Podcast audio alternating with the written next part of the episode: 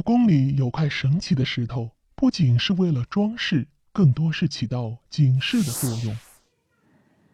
故宫里的宝物太多了，如果一件件的说，恐怕这一辈子也讲不完。而说起故宫里的这块石头，它真的不是一块普通的石头。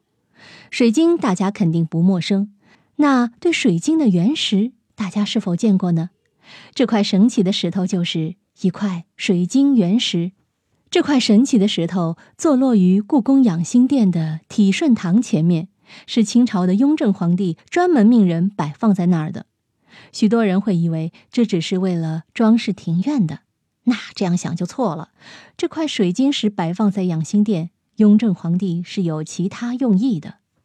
据史书记载，清朝的雍正皇帝。白天在养心殿前殿处理政事，晚上则在养心殿后殿睡觉宠幸妃子。所以，我们可不要被电视剧给蒙骗了。清朝的皇帝是不会到妃子的宫中过夜的。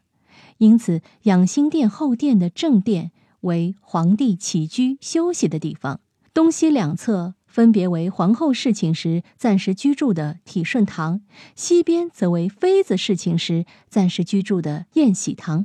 而对于位分低的答应和常在，他们则住在下面的东围房和西围房。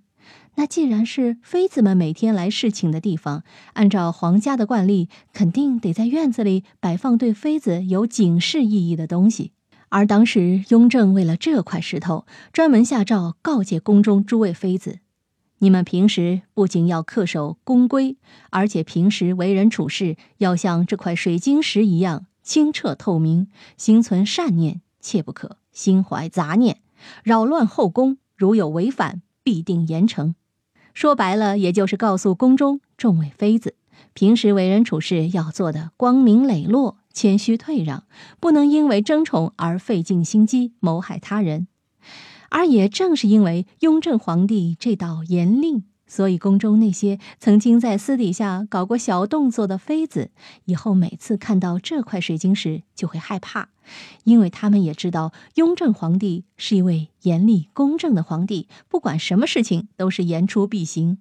当然，对于做事光明磊落、心中坦荡的人来说，这块水晶石是一个观赏之物。而接下来的两百多年，不管哪位皇帝住进养心殿，都不敢挪动这块石头。或许就是为了让他在这里起着警示的作用吧。好了，密室里的故事，探寻时光深处的传奇，下期咱继续揭秘。